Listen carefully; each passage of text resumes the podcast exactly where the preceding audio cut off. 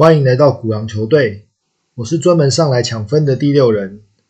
啊，浮浮沉沉苦海人生，冷冷暖暖都变人情。伫半中灿烂笑容，收半后寂寞心情。对叫声又搁响起，心事暂时放袂记。不愿别人来看见，做股票了钱的滋味。大家好，大家好，嘿，很开心又见面喽。刚为大家带来这首江蕙的一个歌曲哦，啊，刚好在前几天开车的时候在路上听到哦，啊，蛮适合把它拿来乱改哦，然后作为大家操作股票的一个心情上面的一个分享哦。啊，如果大家听到的时候，就是有暗喜困没起哦，恶心想吐哈，啊，希望就是博君一笑啊，希望大大家不要见怪这样哈。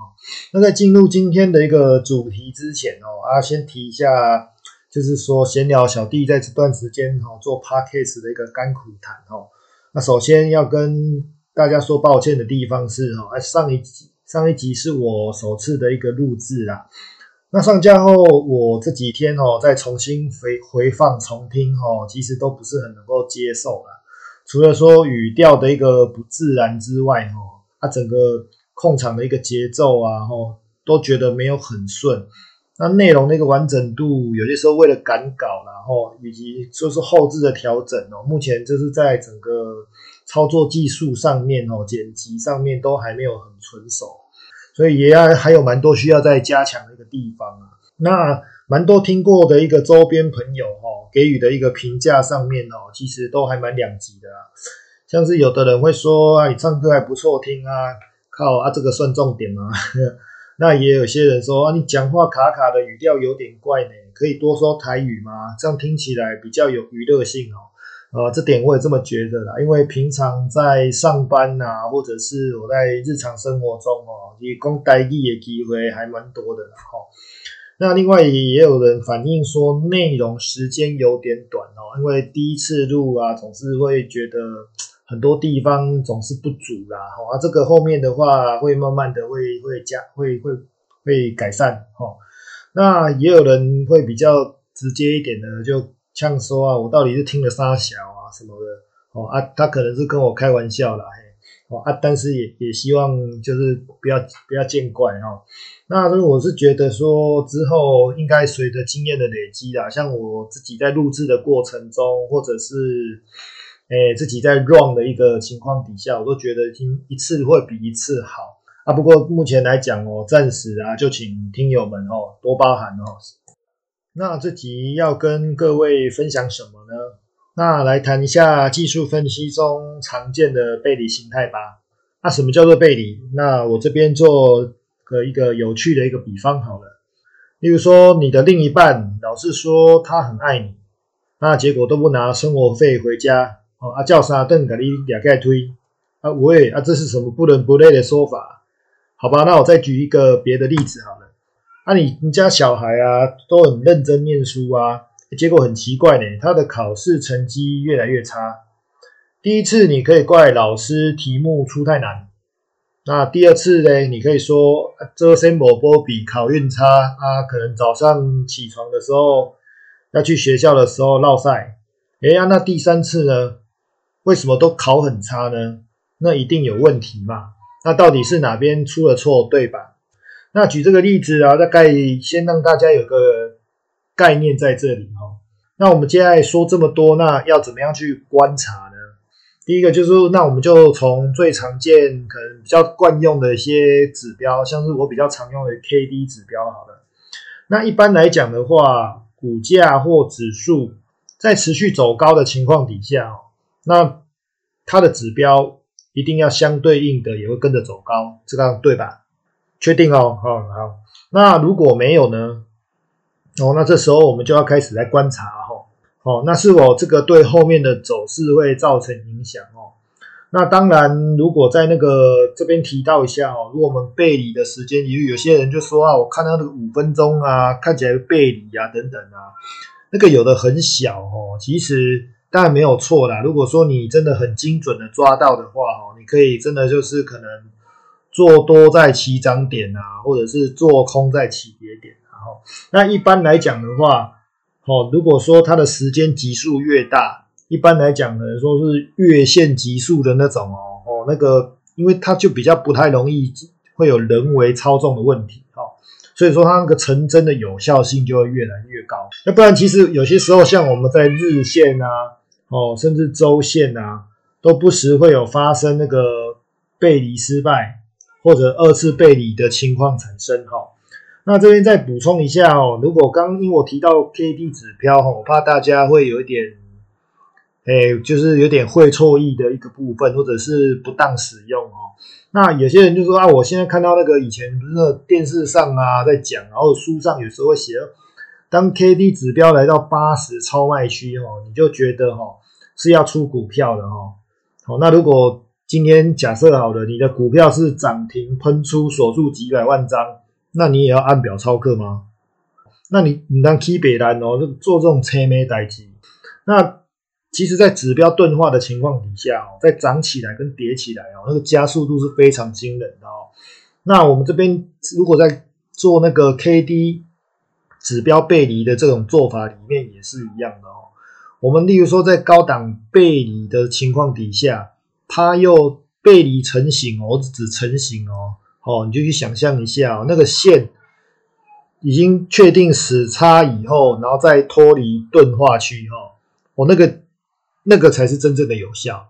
有些时候，它可能会在八十以上啊去做那个背离，但是它又不死，它死叉，但是它又没有离开八十哦。这个时候，我们其实不能断然的说它的这个行情已经结束掉了。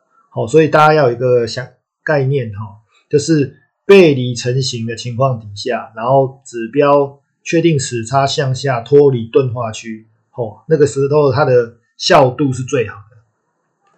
这边哦，举几个实际案例哈。如果大家现在手边呢有手机或电脑的话，那方便的话就是把它开启哦，那个股票软体哦，拿出来做一个对照哦。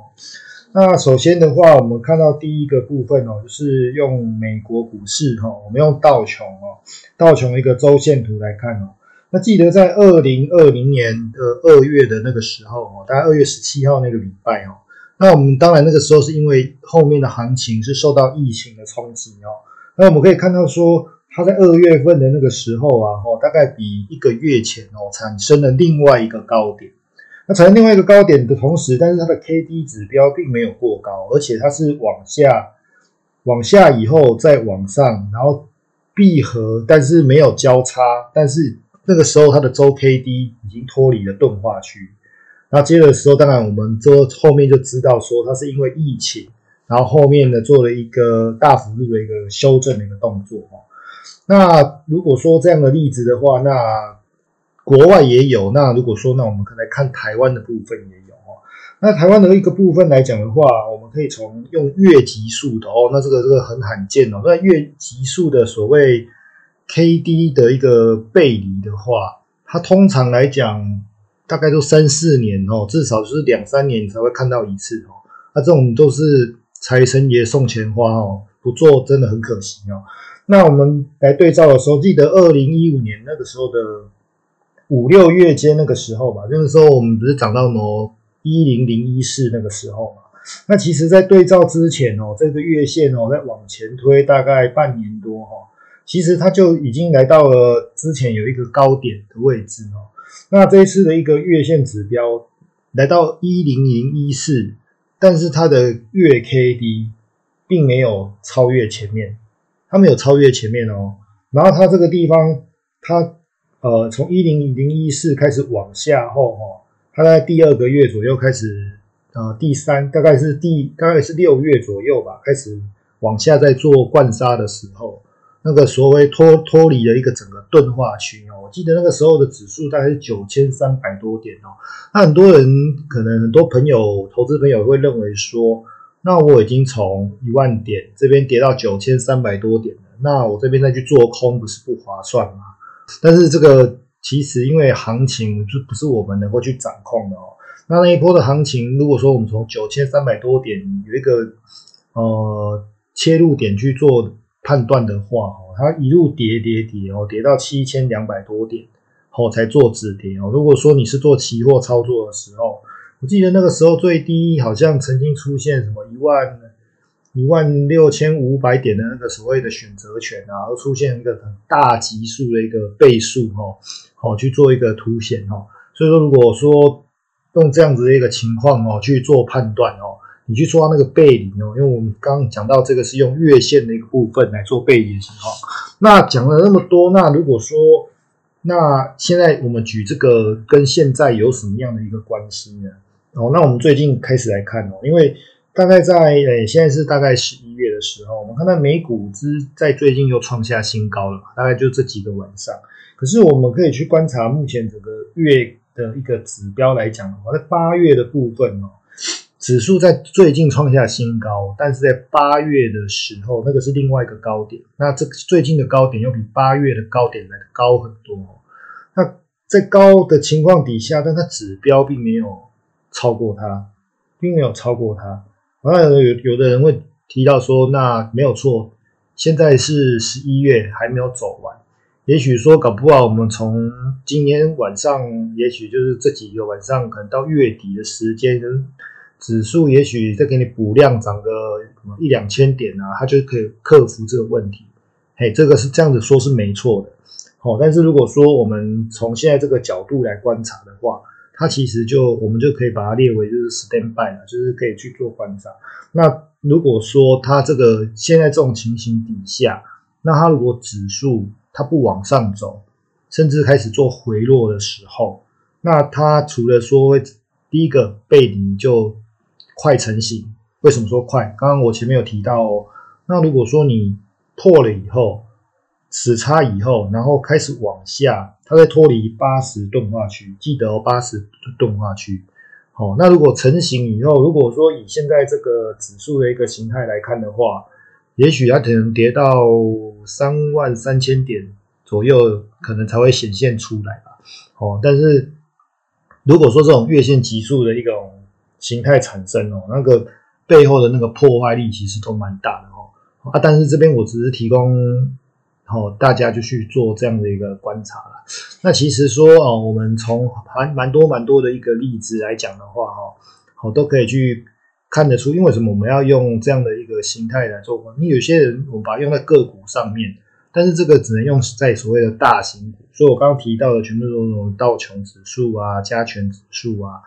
哦，如果说你要把它用在台积电也好，这这这，或者是把它用在所谓的道琼的这个三十成分股啊、金融股都可以。但是用用在中小型股身上，其实就相对的比较不适用一点点。那这是我。今天晚上的一个哦，这这一集的一个一个分享啦，那也是希望大家会喜欢。好，安呢也呃也呃希望就是说，大大家哦再多给我一些好的一个意见。好，那的你们的收听就是我做下去的一个力量。那谢谢大家，谢谢，拜。